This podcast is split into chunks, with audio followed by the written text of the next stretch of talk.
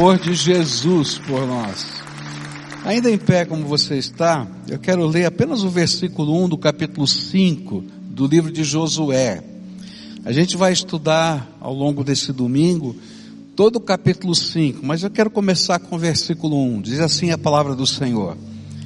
Quando todos os reis dos amorreus que habitavam deste lado do Jordão, a oeste, e todos os reis dos cananeus que estavam junto ao mar, ouviram que o Senhor tinha secado as águas do Jordão diante dos filhos de Israel, até que tivéssemos passado, o coração deles se derreteu de medo e ficaram desanimados por causa dos filhos de Israel.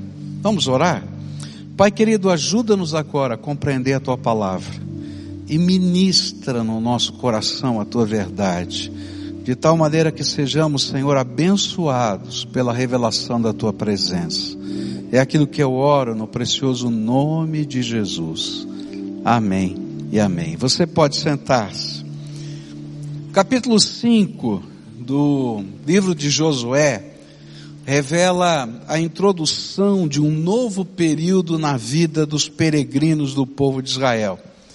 Por isso ele está cheio de marcas desta transição.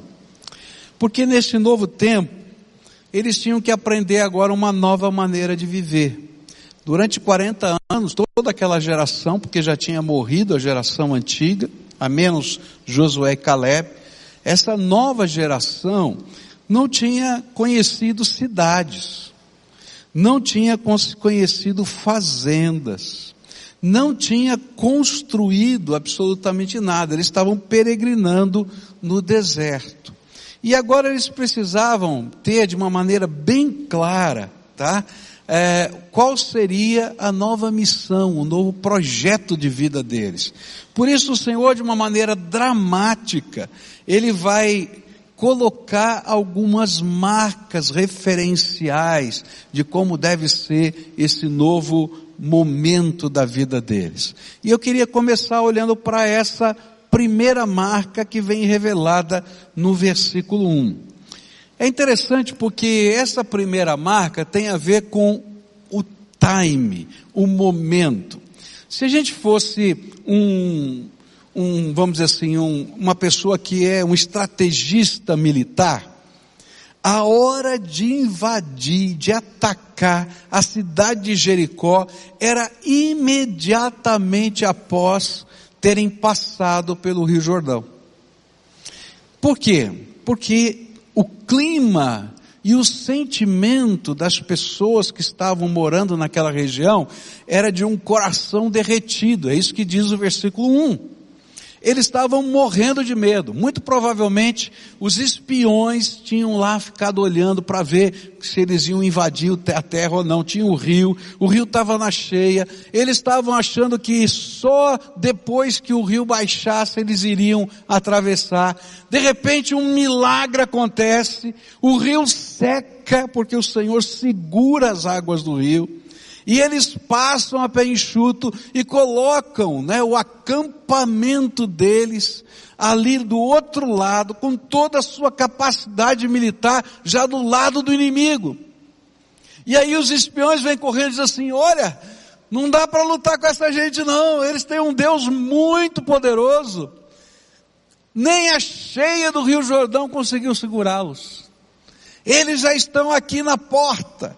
E aí eu imagino que eles começaram a, a, trazer a notícia, e o que aconteceu é que as pessoas começaram a colher o que podiam colher, é, pegar o que podiam pegar, sair das suas fazendas, correrem para cidades muradas, levando tudo que podiam, água, comida, tudo que podiam, porque eles sabiam que era iminente a batalha. E deixaram os campos vazios. E naquela hora, se eu tivesse lá, eu acho que eu seria um daqueles que ia dizer assim, vamos embora, vamos agora, agora é o momento. Mas o Senhor vai falar tudo o que vai acontecer aqui no capítulo 5. E a primeira coisa que Deus fala para eles é o seguinte, olha, fazem um acampamento aí, e vocês todos vão ser circuncidados. E o negócio era pesado. Eu fiquei pensando, eu falei, o negócio era feio. Aí Deus falou assim para Josué: Josué, faça facas de pedra. Eu falei, Senhor, com faca de aço já ia ser difícil. Imagina com faca de pedra. Puxar o prepúcio do pênis, assim, né? Aquela pelinha que cobre a cabeça do pênis, e cortar com uma faca de pedra. Bom, depois disso, Deus diz assim: olha, fiquem aí até vocês ficarem bons, porque os especialistas dizem que talvez, né, em média, levasse cinco dias para o cara conseguir andar depois. Todo o exército imobilizado. E alguém vai dizer assim: esse Josué é louco. Nós agora que atravessamos para o terreno inimigo, vão ficar imobilizados. E se esse povo vê que a gente fez isso e vem nos atacar? Conseguem perceber o cenário? Mas aqui há uma coisa tremenda de Deus, que tem a ver com o que Deus estava ensinando, que sempre ensinou e que agora ia ser diferente. Havia um conceito que Deus estava ensinando durante toda a caminhada no deserto, que era só haja quando Deus mandar. Esse era o princípio. Só haja quando Deus mandar. E havia um símbolo para isso. O símbolo era a nuvem. Lá em Êxodo capítulo 40, versículos 36 a 38 diz assim: Quando a nuvem se levanta de sobre o tabernáculo, os filhos de Israel seguiam adiante em todas as suas jornadas. Se a nuvem, porém, não se levantava, não seguiam adiante até o dia em que ela se levantava. Então esse era um princípio muito claro no, daquele tempo, porque eles tinham um marco visual a nuvem levantava, era hora de marchar. A nuvem não levantava, eles ficavam no lugar. Mas Deus estava dizendo assim: olha, vocês vão morar em cidades. E vocês não vão estar todos juntos no meio do acampamento. E vocês não vão enxergar a nuvem levantando e marchando, indo adiante, nem a nuvem parando. E então vocês têm que aprender que aquele princípio não mudou. Só haja quando Deus mandar. Mas como é que vai ser agora? E eu fico pensando, porque talvez essa seja uma das grandes lutas do coração de cada um de nós aqui. Eu fico pensando que seria tão fácil para nós, né? A gente olha para fora e diz assim: a nuvem está em cima da nossa cabeça, vou ficar onde estou. Aí de repente o dia diz assim: opa, a nuvem está indo para o oeste. E eu já sei que eu tenho que me mover. Mas agora eu moro numa casa. O povo de Deus não está no mesmo lugar, no mesmo acampamento, não mora no mesmo lugar. As tendas não estão todas juntinhas, cada um está no seu cantinho, exatamente como nós. Cada um está na sua fazenda, cada um está no seu trabalho, cada um vai estar tá nas suas atividades, exatamente como eu e você. E a gente vai ter que aprender a desenvolver os sentidos espirituais para ouvir a voz de Deus, aprender os comandos do Senhor, confiar nas palavras proféticas que Deus iria dar através de Josué, confiar no mover do Espírito Santo no meio do povo, que estaria espalhado, Confiar nas santas convocações, quando Deus comandava os, os sacerdotes chamarem o povo para se reunirem, porque havia algo novo acontecendo. E eles precisavam aprender. E isso estava começando naquele momento, naquele instante. Por quê? Porque o povo de Deus caminha por fé e não movido pela sabedoria humana ou à vista das circunstâncias ao seu redor.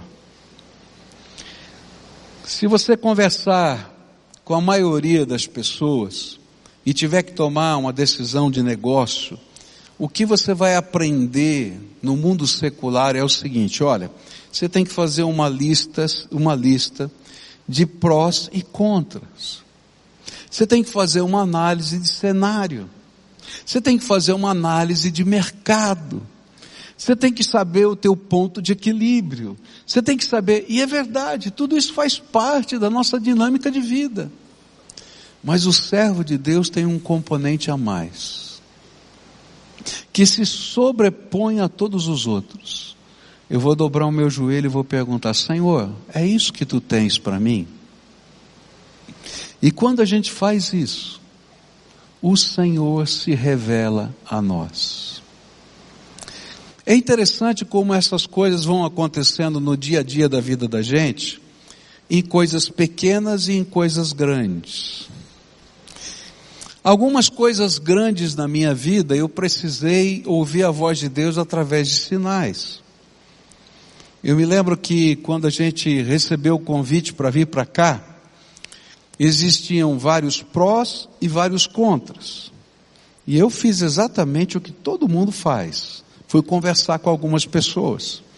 E eu confesso para você que na época os contras eram maiores.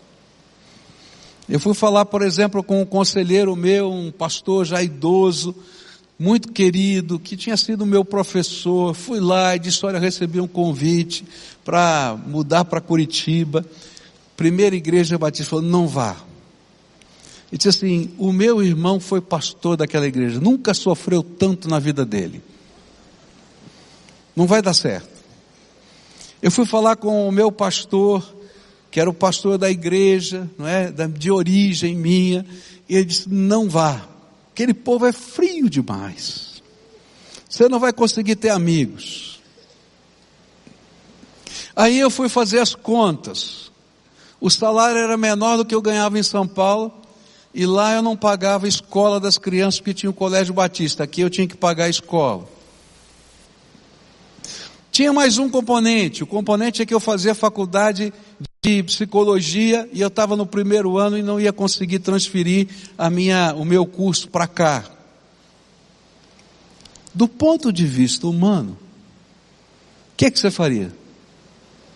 Ficava em São Paulo. Mas aí eu e minha esposa começamos a orar e falamos assim: olha, vamos pedir alguns sinais para Deus? E para minha esposa, uma das coisas mais difíceis para ela era deixar a família. Nós morávamos no mesmo prédio de apartamento, não é? é eu morava um andar abaixo e meu sogro mandava, morava dois andares acima. Um pouco mais, era nono e quinto, tá?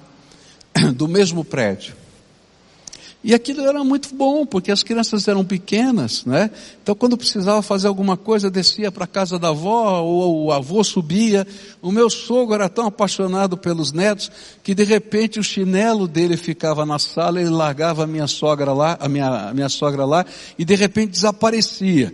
E quando via, ele deixava o chinelo para minha, para minha sogra não reclamar, e subia para ver os netos, né? Aí subia a minha sogra também para ver os netos, porque ela não ia ficar sozinha lá embaixo. Então aquilo era muito próximo. E aí a Deus, a, ela pediu uma palavra para Deus. E olha só que palavra que Deus deu, deu para ela. Deixa a tua casa e a tua parentela e vai para a terra que eu estou te mandando. E a gente começou a orar e não falamos nada um para o outro. Nós vamos marcar uma data para conversar sobre isso. E o que Deus falar a gente vai repartir. E eu tinha pedido outros sinais, e Deus me deu os outros sinais. E quando nós sentamos para conversar, e ela mostrou os dela, e eu mostrei os meus, os meus, e eu disse assim, eu não tenho dúvida do que Deus está falando.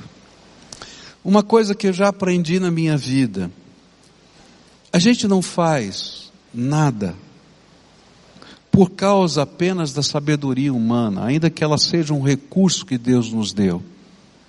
Mas a gente coloca em primeiro lugar Deus e a sua vontade. E quando a gente busca a vontade dele, ele fala conosco através de muitas maneiras diferentes.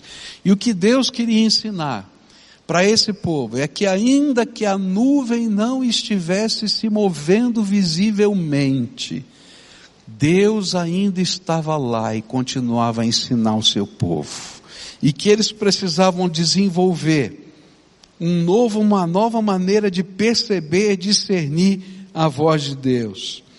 E o Senhor nos ensina que isso é colocar a fidelidade ao Senhor em primeiro lugar. Seja na cidade, no deserto ou no mundo moderno, o Senhor quer guiar os passos dos seus filhos. E se você não sabe como ouvir a voz de Deus, lá no meu Instagram eu gravei lá alguns posts, você vai lá e olha, tá? Sobre como discernir a voz de Deus no dia a dia da sua vida, tá? Por quê? Porque Deus fala. Deus fala e a gente tem que aprender a ouvir a voz de Deus. Deus fala sobre família, Deus fala sobre negócios, Deus, Deus fala sobre dinheiro. Deus fala. E a gente tem que aprender a ouvir a voz de Deus. E quando a gente aprende a ouvir a voz de Deus, pode ter certeza, o Senhor vai à nossa frente. Segunda coisa que Deus queria colocar eu vou chamar de marca da aliança. E vai aparecer nos versículos de 2 a 9. Eu vou contar rapidamente a história porque o meu tempo está terminando. E a gente vai celebrar a ceia do Senhor daqui a pouquinho. Lembra que eu falei que Deus falou para Josué, ó, para tudo agora e nós vamos promover a circuncisão. Ainda bem que a gente não precisa se circuncidar, fala a verdade, né? O negócio é sério, né? Especialmente nós homens aqui estamos né, roubados nessa história. Bom, eu quero dizer para você o seguinte, ele explicou, olha, vocês vão fazer assim, pegar as facas de pedra, tal, etc. E ele disse, por quê?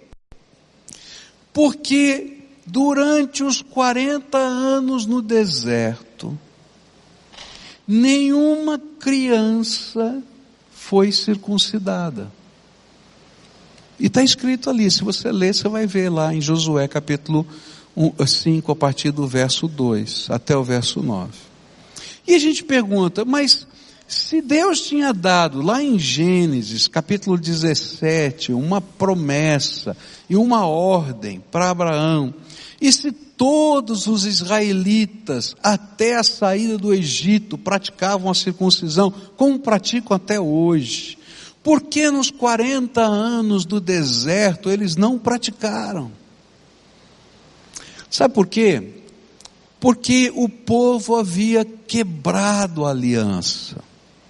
Quando aquele povo não aceitou ouvir a voz de Deus e invadir a terra, quando eles chegaram pela primeira vez no mesmo lugar que estavam, o Senhor disse: Ó, oh, a aliança foi quebrada, vocês não estão me obedecendo.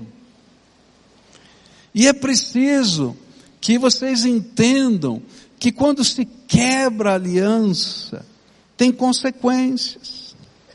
E aí, durante todo aquele tempo, houve um sinal de vergonha sobre o povo de Israel.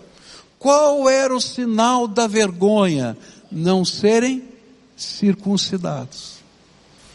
E aí quando eles chegam na terra e aprendem a ouvir a voz de Deus, e agora estão cumprindo a voz do Senhor, o Senhor diz, agora pode circuncidar todo esse povo, porque eu vou retirar do meio de vocês o sinal da vergonha.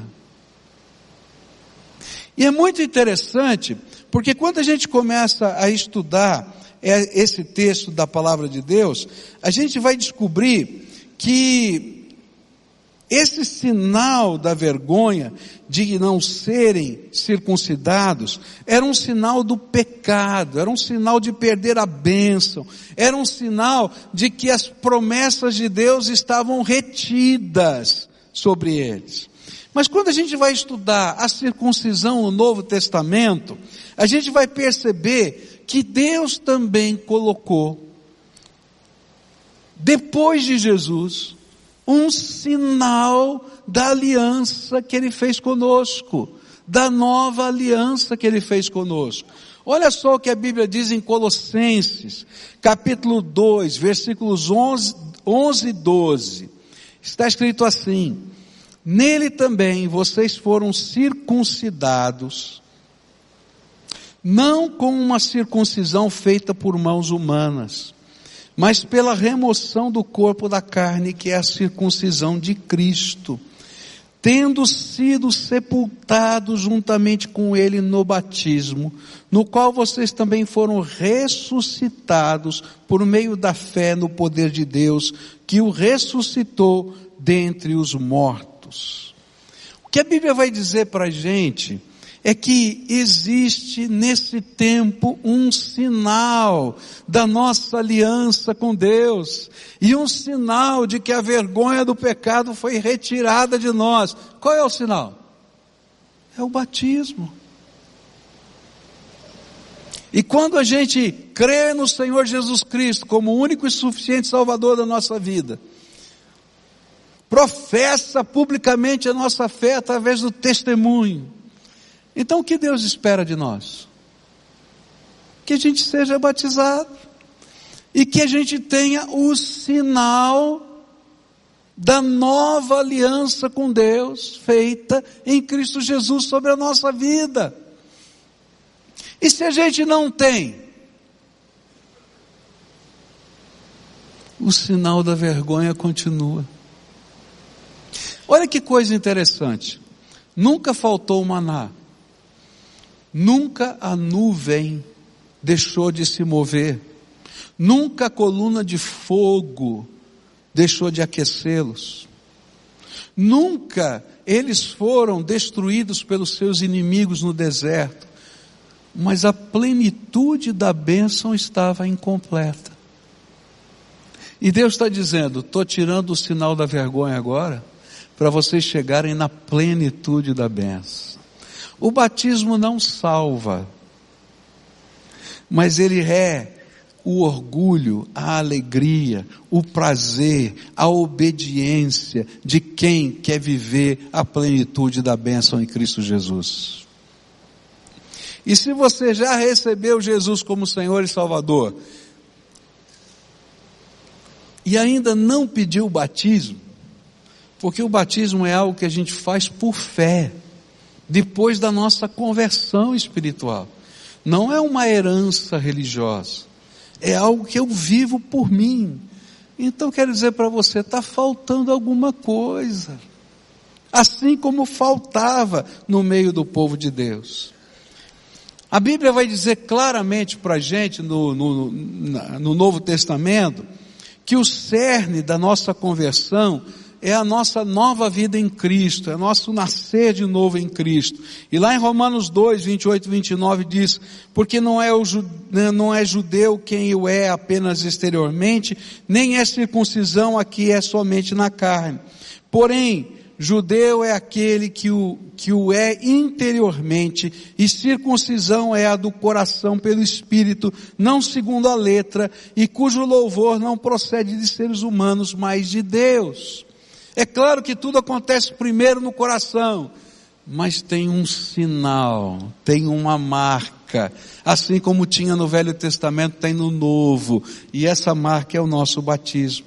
Por isso, o símbolo visível da retirada da vergonha, da alegria, da obediência, do identificar-se com o Senhor é o nosso batismo.